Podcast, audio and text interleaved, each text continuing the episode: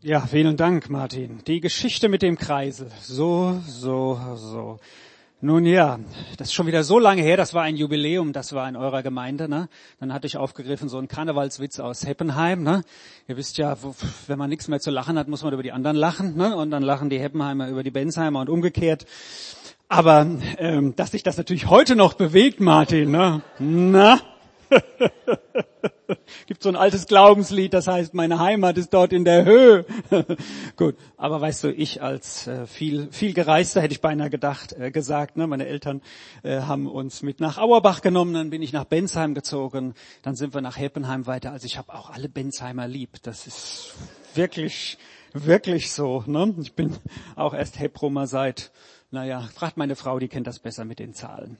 So, ja, ich freue mich bei euch zu sein. Wir haben diesen äh, Pulttausch ausgemacht, Markus und ich schon letztes Jahr. Und ich ähm, äh, habe im Januar meiner Gemeinde in Heppenheim mitgeteilt, dass ich im August meinen letzten Monat haben werde und ähm, bin ein bisschen blauäugig dann in den Prozess rein, eine neue Gemeinde zu finden, denn äh, ich merke, es ist nicht so einfach, dass der entsprechende Pastor die entsprechende Gemeinde findet, weil Gemeinden sind unterschiedlich, Pastoren auch und dann äh, will man doch schnell möglichst herausfinden, ist es der richtige oder nicht. So, ich habe zwei Absagen seither bekommen und morgen trifft sich wieder eine Gemeinde und bespricht in ihrer Gemeindeleitung, äh, äh, ob ich zu ihnen passe oder nicht. Und da warte ich mal darauf. Ich habe ein sehr gutes Gefühl mit dieser Gemeinde. Und dann schauen wir mal, wenn das mit dieser Gemeinde was wird, dann werde ich wohl dann in den Sommerferien hier äh, die Bergstraße verlassen. Äh, wenn es nichts würde, bleibe ich noch ein bisschen hier. So, ich bin, was das angeht, entspannt.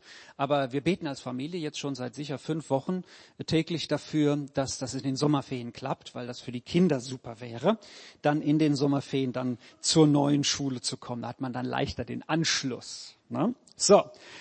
Gut, ja, so viel hier. Und äh, das, was du, Maria, gesagt hast, passt auch schon zum Thema. Aber ich möchte hier mit einsteigen. Schauen wir mal. Oh, ihr seht, da geht langsam die Sonne auf. Und hier, Matthäus 16, Vers 13 bis 17. Ein schönes Kirchenfenster hier. Habt ja mehr die weiße Fenstervariante hier, ne? nicht die bunte.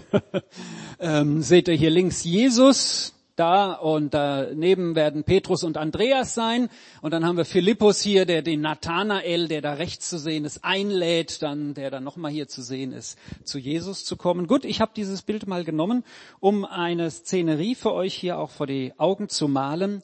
Äh, Jesus unterwegs mit seinen Jüngern. Und da gibt es eine Szene, die ist sehr zentral, die finden wir im Matthäusevangelium im 16. Kapitel ab Vers 13. Jesus, als Jesus in die Gegend von Caesarea Philippi kam, fragte er seine Jünger, für wen halten die Leute den Menschensohn? Sie antworteten, die einen für Johannes den Täufer, andere für Elia, wieder andere für Jeremia oder sonst einen der Propheten. Er fragt sie, ihr aber, für wen haltet ihr mich?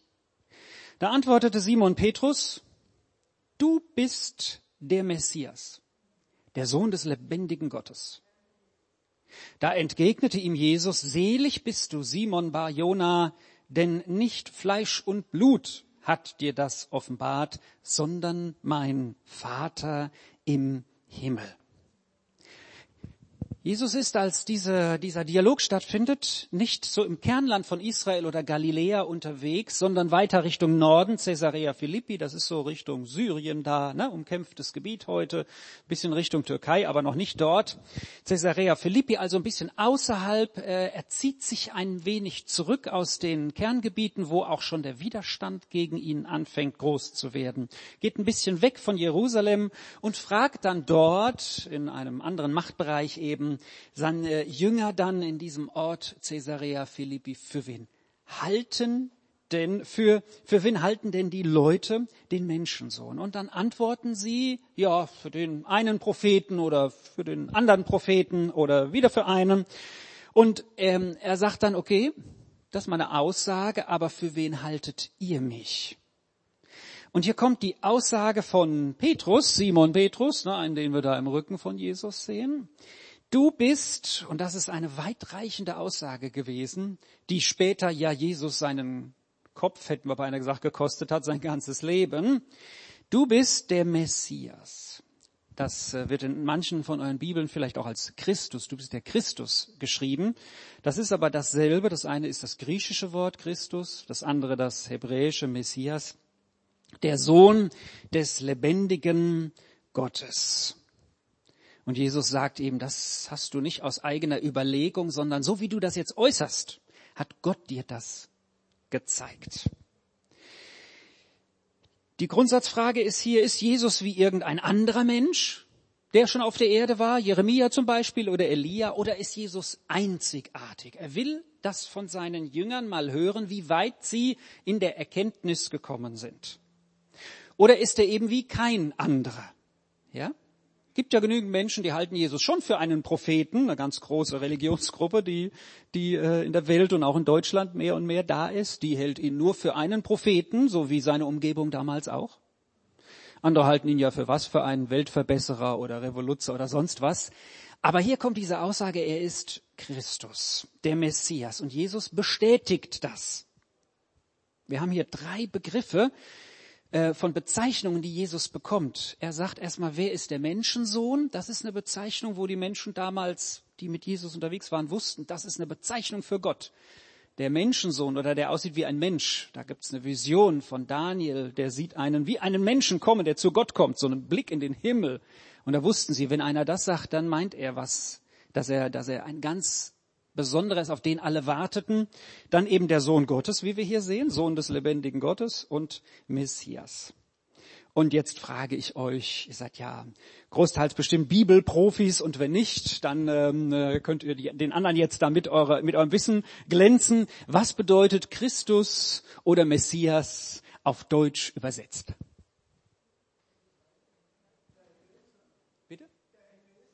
Erlöser? Nicht ganz, nicht ganz. Jemand anders hat schon, ich habe da so, so, so, so, bitte? Genau, das ist genau die Bezeichnung. Aber er ist, richtig, er ist natürlich auch unser Erlöser. Aber diese Wortbedeutung genau ist der Gesalbte. Und das ist doch toll. Was denkt ihr, wie ich auf dieses Predigtthema gekommen bin? Ihr seid im gesalbter Zentrum an der Bergstraße. Ja? Merkt ihr, wie hier das Öl runtertrieft rechts und links über das Gebäude? So, danke für die Vorlage im Vorfeld ja, an den Herrn Jesus. Also, wir predigen heute mal über euren Gemeindenamen, Christuszentrum an der Bergstraße, gesalbter Zentrum an der Bergstraße. Wenn man das jetzt so nennen würde, würden die Leute sagen, na ja, okay, die sind sowieso ein bisschen komisch, jetzt sind sie noch komischer geworden. Aber äh, gut, äh, äh, man muss erstmal durch die Tür reinkommen, dann sieht man, was da für Menschen sitzen. Das ist ganz wichtig zum Kennenlernen. Wir wollen mal ein bisschen in die Bibel schauen, was dieser Gesalbter bedeutet, aber das dann auch auf uns übertragen. Und im Psalm 2 in den Versen 1 bis 8 lesen wir, äh, wo, diese Bezeichnung herkommt. Ähm, der Gesalbte, also wo diese Bezeichnung herkommt, ähm, äh, die er dann als Namen bekommt, nach der Christen sich benennen, also die Gesalbten. Ist das nicht toll? Ja. Im Psalm 2, der zweite von den 150, heißt es in Vers 1 bis 8 in einem Text, wo es auch so um das äh, Durcheinander in der Welt geht. Warum sind die Nationen in Aufruhr und sinnen die Völker Nichtiges?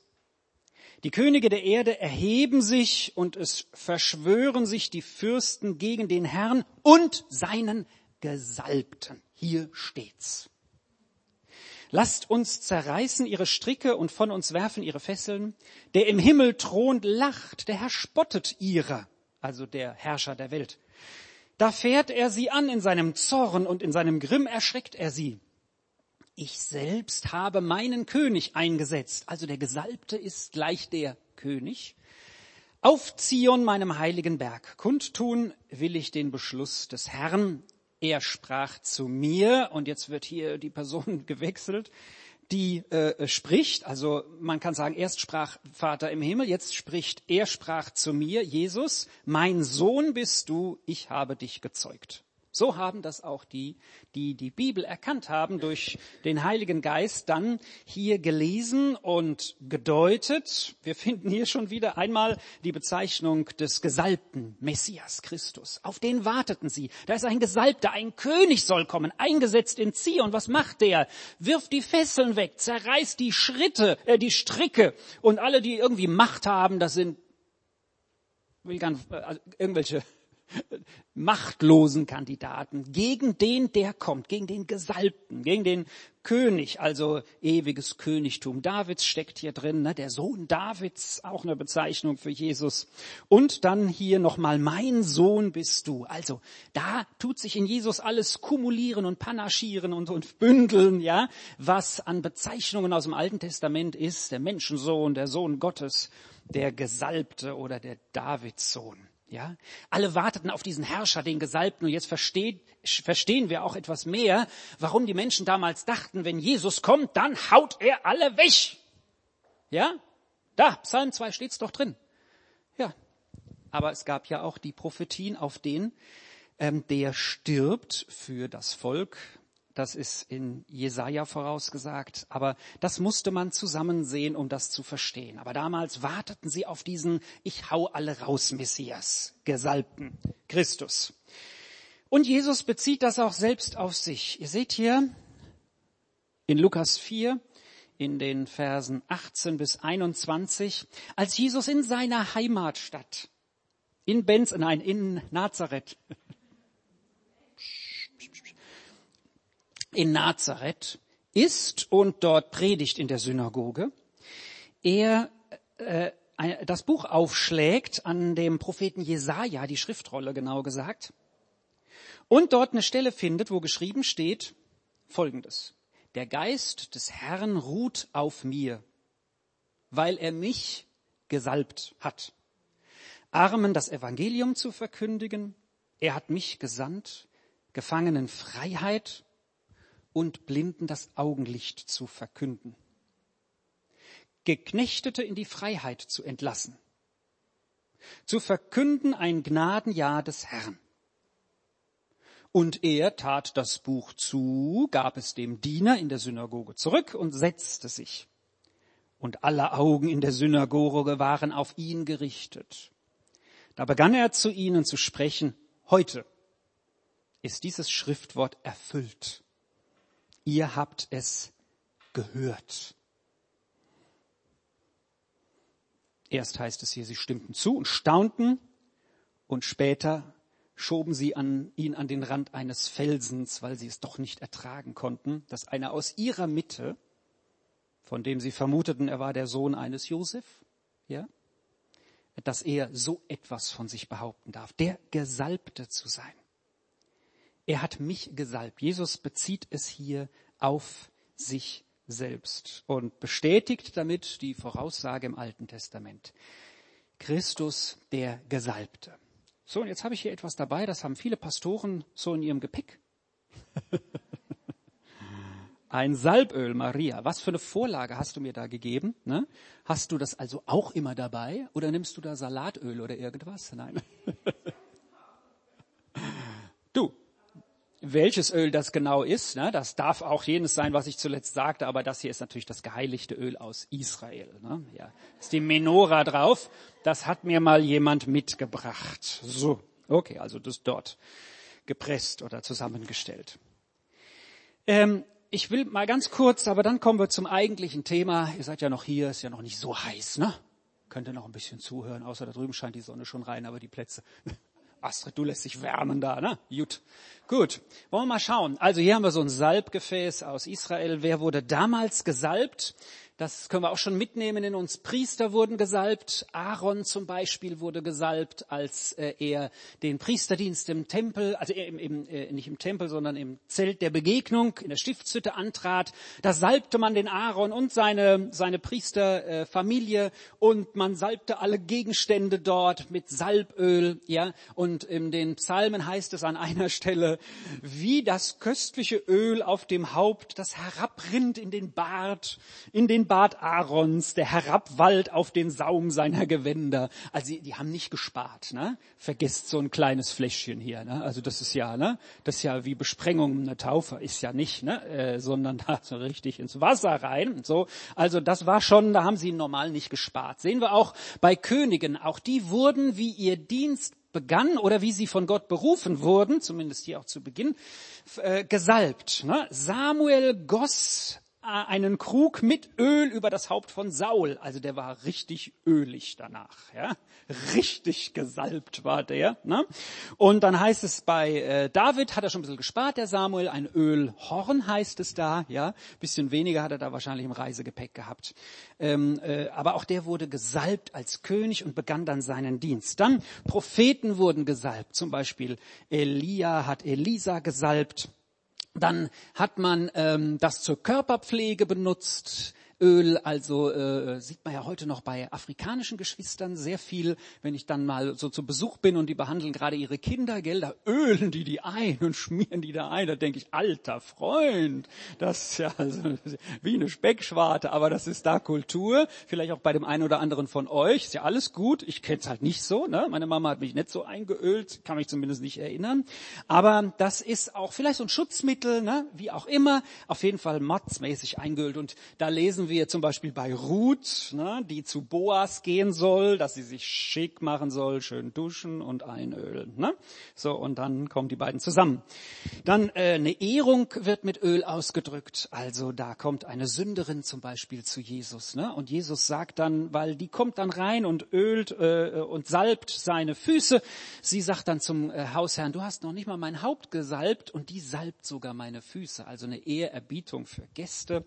Und Tote wurden auch gesalbt, ähm, zum Beispiel der Leichnam von Jakob nach ägyptischer Sitte oder auch äh, als Jesus gestorben war. Ich habe nochmal genau nachgeguckt. Er ist nicht erst gesalbt worden, äh, wo dann die Frauen kamen, als er schon auferstanden war, schon, sondern Nikodemus kam auch schon, äh, äh einer von Jesu geheimen Nachfolgern mit Öl und ähm, hat ihn dann sal gesalbt oder salben lassen, äh, wie er dann eingewickelt wurde und dann ins Grab kam. Ich frage uns aber jetzt, das war mal so ein bisschen Einblick in, in, in Salbung im Alten Testament, was ist denn mit deiner Salbung? Bist du ein Gesalbter? Und wie gesalbt bist du denn? Hm, jetzt wird's spannend, jetzt wird's spannend. In charismatischen Kreisen höre ich das immer wieder, also in gewissen Kreisen der Christenheit, dass von Salbung gesprochen wird. Ein Gesalbter. Ja? Und dann gibt es Leute, die gehen zum Gesalbten und sagen, ich hätte gerne was von deiner Salbung. Und der sagt, bin ich verrückt? Das ist meine Salbung. Hol dir deine eigene. Ja? Gebt auch nicht meine Salbung her. Ne? Dann gibt es welche, die sind doppelt gesalbt. Ich will die doppelte Salbung. Ja? Oder man sagt vielleicht auch, der eine ist gesalbt, der andere nicht. Also es wird immer mal so als Redewendung benutzt und ich möchte mit uns in die Bibel hineinschauen, ähm, wie da im Neuen Testament in Bezug auf das, was unsere Glaubensbasis mit Jesus ist, von Salbung die Rede ist. Und da finden wir überraschend wenig. Wenig. Aber es gibt ein bisschen was. Ähm, zum Beispiel Krankensalbung Maria. Richtig. Will ich auch dann noch kurz darauf kommen. Das steht im Jakobusbrief. Und auch im Markus-Evangelium, da wird an einer Stelle erzählt, dass äh, Jesus und die Jünger, die da unterwegs waren, Jesus betete für Leute und da heißt es, und sie salbten sie. Also das haben sie auch mit gemacht. Das war Teil die, die, diese, dieses Gebetes. Ja? Also es ist nicht, wer jetzt aus dem Katholischen hier kommen möge, die letzte Ölung, ne? so kurz vor dem Sterben. Nein, die Bibel kennt das nicht, sondern das, Sal das Salben, das diente als ein, als ein Begleitmittel zur Genesung. Ja? Nicht kurz vorm Tod. Und hier sehen wir zwei Stellen in 2. Korinther 1, Vers 21 und dann noch eine andere Stelle, die über uns berichten und die Salbung, die uns betrifft. 2. Korinther 1, Vers 21 und 22. Ähm, da heißt es, denn was, nein, der Gott aber, der uns und euch Festigkeit gibt auf Christus, auf den Gesalbten hin und uns gesalbt hat. Das dürfen wir immer mitdenken. Also die wussten ja damals also auf den Gesalbten, der uns gesalbt hat. Okay, da kommt die Salbung her. Er ist es auch, der uns sein Siegel aufgedrückt und uns den Geist als ersten Anteil in unsere Herzen gegeben hat. Einmal nehmen wir diese Stelle der uns Festigkeit gegeben hat auf den Gesalbten hin und uns, also er spricht hier alle an, die, den Korinther, die im Korinth lebten, das dürfen wir auf uns beziehen, so wie unser Leben in die Hand von Jesus gelegt haben. Wenn du jetzt hier mal heute Morgen bist und das hörst und sagst, ja, ich höre das, das ist eine gut interessante Botschaft, bin vielleicht zum ersten oder zum wiederholten Male hier oder in irgendeiner Kirche, oder Gemeinde und du sagst, ich habe aber noch keine bewusste persönliche Entscheidung für Jesus getroffen, dann mach das heute Morgen. Gerne. Bei Martin, bei mir, bei jemandem, wo du vertraust, vielleicht den du kennst. Und dann kann man ein Gebet sprechen, das dein persönliches Gebet von Herzen sein soll, dass du sagst, mein Leben soll jetzt dem Gesalbten gehören, dem Christus. Ja? Der, ja, wie wir am Anfang gesehen haben, schon damals einen Nachfolger um sich geschart hat. Und der macht das auch heute. Und durch den Heiligen Geist ist er gegenwärtig. Also haben wir einmal hier diese Stelle. Auf Christus hin sind, heißt es hier alle gesalbt, die zu ihm gehören und versiegelt mit dem Heiligen Geist. Deswegen habe ich hier auch mal die Taube als ein Symbol des Heiligen Geistes genommen. Und in 1. Johannes 2 Vers 18 bis 29, 1. Johannes 2, Vers 18 bis 29, aber ich tue das ein bisschen fokussieren auf vor allem zwei Verse. Da steht in Vers 20, ihr aber habt ein Salböl oder die Salbung, sagt Luther, von dem, der heilig ist, und so seid ihr alle Wissende. Ich habe euch nicht geschrieben, weil ihr die Wahrheit nicht kennt, sondern weil ihr sie kennt und wisst, dass keine Lüge aus der Wahrheit ist. Wer ist ein Lügner, wenn nicht der, der leugnet, dass Jesus der Christus, der Gesalbte ist? Das ist der Antichrist, wer den Vater und den Sohn verleugnet. Jeder, der den Sohn verleugnet, hat auch den Vater nicht. Also wer den Gesalbten ver ver verleugnet, hat auch den Vater, Gott nicht. Wer sich zum Sohn bekennt, hat auch den Vater. Für euch gilt, was ihr von Anfang an gehört habt, soll in euch bleiben. Wenn, ihr, wenn in euch bleibt, was ihr von Anfang an gehört habt, werdet auch ihr im Sohn und im Vater bleiben. Und das ist die Verheißung, die er selbst uns gegeben hat, das ewige Leben.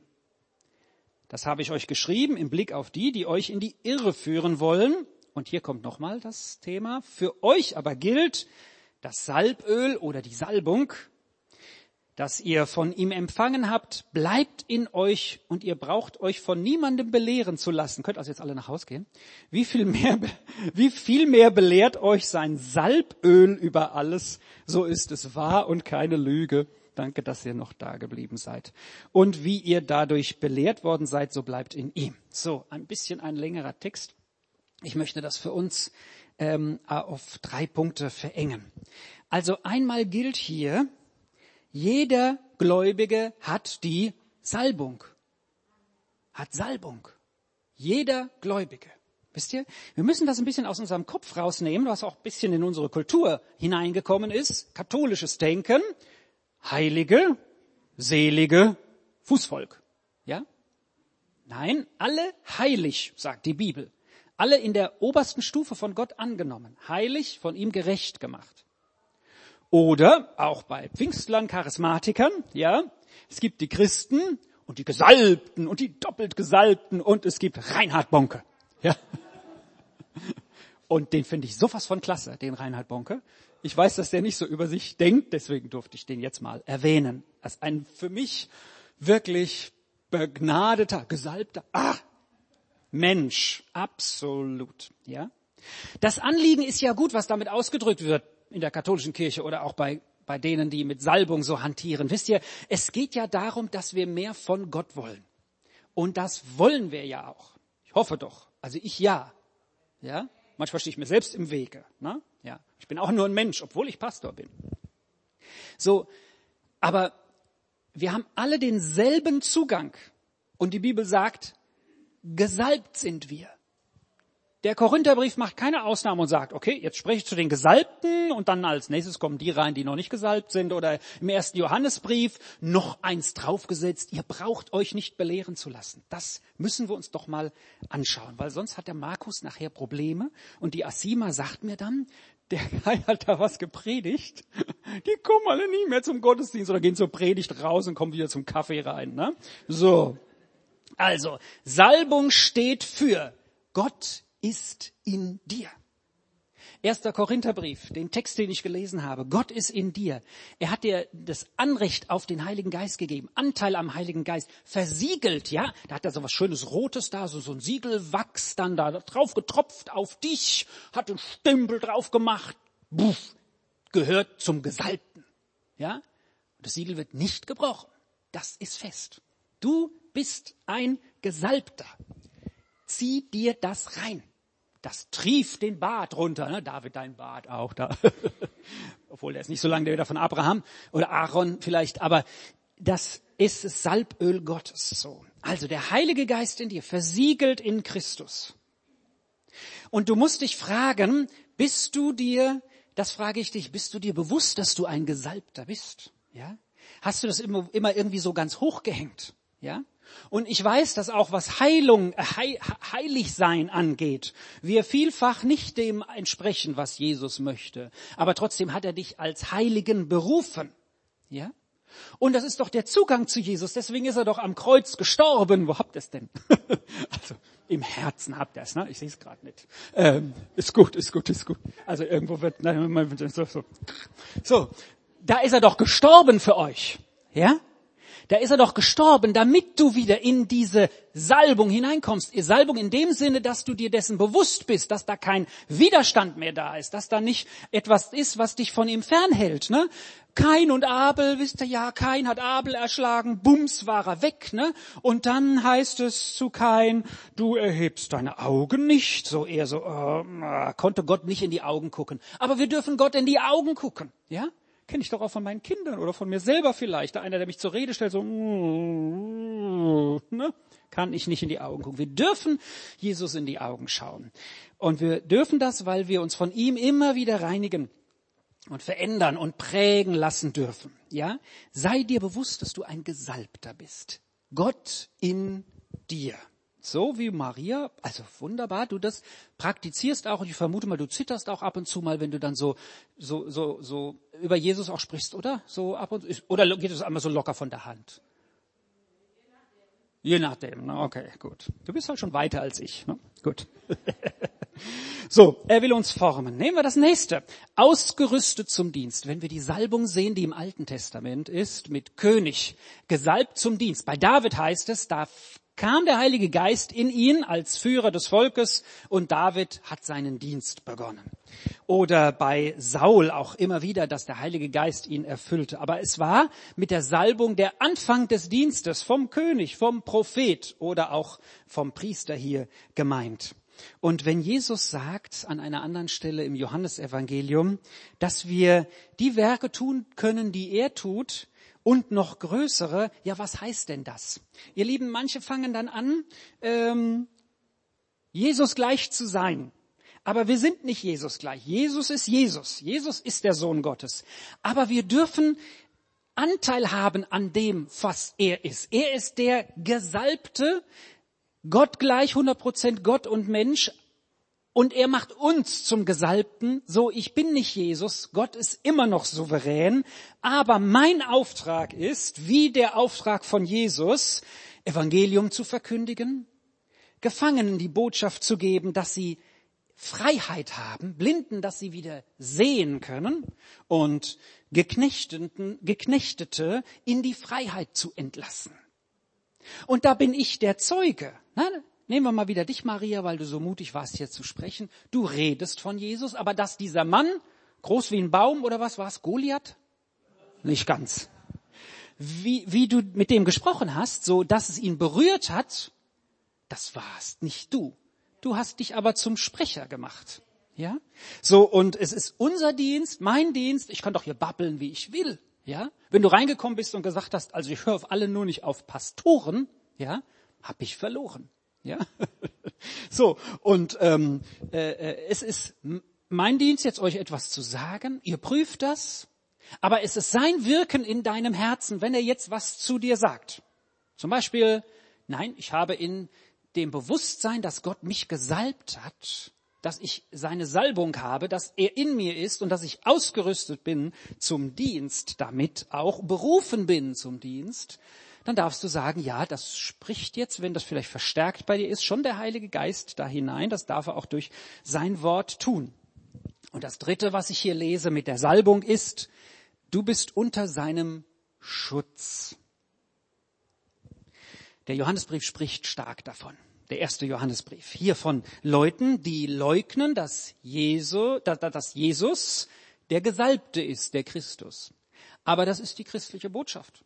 So. Also, Gott ist Gott, da kann jeder denken, wer Gott ist, Allah oder Gott oder was weiß ich was. Aber Christus macht den Unterschied. Ja, und der führt zum himmlischen Vater, den wir in unserem Sprachgebrauch Gott nennen. Ja, die Hebräer sagen dann Elohim oder Yahweh. So, Jesus zu leugnen, davor gibt uns das einen Schutz, wisst ihr? Und wir dürfen uns bewusst sein, dieser Salbung, diesem, der Heilige Geist in mir, dass ich geschützt bin vor Angriffen auf meinen Glauben. Gesalbt und versiegelt, dass du dich nicht verwirren lässt, dass Christus, der Gesalbte, das Zentrum der Weltgeschichte ist. Nur deswegen sind wir hier zusammen. Nichts Geringeres. Derjenige, der auf den alle warteten, der gekommen ist und von dem aus wir leben und den wir mit unserem Leben verkündigen sollen. Und hier sind auch Bibelleugner unterwegs. Ich sag mal, im ersten Johannesbrief war ja das Neue Testament noch nicht geschrieben. Sagt Johannes hier, ihr müsst euch, sollt euch nicht verwirren lassen von denen, die Christus, den Gesalbten, leugnen. Ihr braucht euch da nicht falsch belehren zu lassen, sondern ihr wisst es doch. Und er sagt hier, was von Anfang an ihr gelehrt bekommen habt. Lasst euch da nicht durcheinander bringen. Und so beziehe ich dieses Wissen, das wir haben, seit es auch das Neue Testament gibt, das ja dann zusammengestellt wurde. Ich bin überzeugt durch den Heiligen Geist, durch sein Wirken, das ist Wort Gottes hier, dass es uns dieses Wissen um Gott vermittelt und dass jede Predigt aus diesem Wissen herauskommt und natürlich geleitet durch den Heiligen Geist, wenn möglich. Also wir dürfen uns von anderen beratschlagen lassen, entscheiden musst immer du. Und du hast mit Hilfe des Wortes Gottes, das dann hier auch notiert ist, auch mit dem Neuen Testament, die Grundlage, dass dich keiner anders als es hier notiert ist, belehren soll. Ja, sprach ich gestern mit jemandem, als wir Männerpilgerwanderung hatten. Äh, James war letztes Jahr dabei. Diesmal war es noch angenehmer, gell, James? Ja, also noch, ja, noch, noch schöner. Lag aber nicht an dir. ähm, sehr angenehmer Zeitgenosse, euer James. Das ist super klasse. So, und ähm, was wollte ich jetzt sagen? Sprach ich mit einem, äh, wir hatten einen Iraner dabei, einen Afrikaner und einen, äh, einen Venezuela, Venezuelaner. Ja, der hat Spanisch gesprochen. Ne? Also, ich kann das nicht so gut. Wir sprachen wir auch darüber, wie das so ist mit Bibel, mit Glauben. Und es ist schon so, dass wenn jemand als äh, Pfarrer amtiert und auf eine Universität gehen will, er große Not haben wird, seinen Glauben, mit dem er vielleicht hinkommt, ihn zu bewahren. Aber auch wenn wir uns tiefer mit anderen, auch Menschen beschäftigen und auch mit ihren Glaubensansichten, wichtig ist, dass wir uns unserer Salbung bewusst sind und dem, dass wir dieses Wort Gottes haben als Basis unseres Lebens. Das soll uns Festigkeit geben, so sagt das auch der zweite Korintherbrief. Und aus diesem Glauben heraus dürfen wir dann auch salben. Und sollen wir auch. Wenn wir in den Jakobusbrief schauen, den du auch äh, eben genannt hast, Maria, dann ist das ähm, äh, äh notiert, dass wir äh, im Namen des Herrn mit Öl salben sollen und beten sollen und das Gebet des Glaubens wird den Ermatteten retten, der Herr wird ihn aufrichten. Der Herr wirkt, er wird aufrichten, nicht ich. Aber es ist mein Gebet, dass ich glaubensvoll und glaubensschwach an den Herrn richten soll und kann. Habe ich letzt wirklich mit schwachem Glauben für gutes Wetter gebetet, zum Beispiel fürs Männerpilgern und noch für eine andere Veranstaltung. Und ich habe das nicht im Glauben gebetet. Und der Herr hat mich so beschämt. Also du darfst, es war dann so wie, so, so wie es nur optimal war. Ich weiß gar nicht mehr genau den Anlass, aber ihr dürft auch mit wenig Glauben beten. Der Herr kann Großes daraus machen. So. Also ihr Lieben, ich fasse zusammen. Gott in dir. Die Salbung Gottes ist in dir. Ihr könnt auch als Team nach vorne kommen vom Lobpreis, bitte. Und dann das auch schon etwas unterstützen. Ich möchte gerne auch beten für dich und dann geht ihr in euer nächstes Lobpreislied über. Ähm, dass du dir bewusst bist, Gott in dir, bist du dir dieser Salbung bewusst und dass du ausgerüstet bist zum Dienst. Ja, dass Salbung immer der Anfang ist von einem Dienst im Alten Testament und wenn du Gesalbter bist, also vom Gesalbten Gesalbter bist, dann sei dir bewusst, dass du auch diesen Auftrag, den er hat, den er dir auch gibt, den er selber ausgeführt hat, dass du sein Zeuge bist, den auch auszuführen. Sei ermutigt darin und dass du seinen Schutz auch annimmst. Die Salbung soll auch bei dir dazu dienen, dass du dich da ganz umgeben lässt von dem Wort Gottes, von dem, was du von Anfang an gehört hast und was dir Festigkeit geben soll. Und wenn dann das materielle Salböl hier benutzt wird, das als solches nichts ist, das aber zusammen verbunden mit dem Glauben wieder irgendwie ein Geheimnis beinhaltet, das auch im Neuen Testament gesalbt wurde, ich weiß es nicht. Es ist wie mit dem Abendmahl. Ich frage mich, Herr, warum hast du uns denn das Abendmahl gegeben? Ja, du bist doch überall und nirgendwo und brauchen wir noch Brot und Kelch und Wein? Aber er sagt, ja, das sollt ihr zu meiner Erinnerung machen. Er gibt uns auch ein paar Stützen, ein paar Hilfen, ein paar schmeckbare Sachen, ein paar, so wie das hier. So, und wenn das Öl dann zum Beispiel auf der Stirn, ne, würde es jetzt aber kein Gießen wollen, hier, da ist nichts mehr drin, ähm, dann ist, dann darf das auch eine Bestätigung für dich sein, der Herr kümmert sich um dein Anliegen.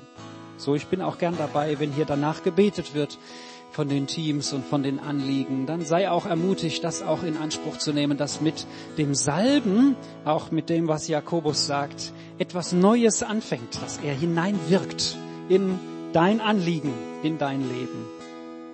So lasst uns aufstehen, bitte. Ihr durftet jetzt so lange sitzen, dürft jetzt euch vor den Herrn stellen und ich möchte dir einen Moment noch eine Zeit der Stille geben, dass du für dich, ihr Lobpreis spielt bitte weiter, das auch noch einmal selbst dir vor Augen stellst, was es mit dieser Salbung auf sich hat.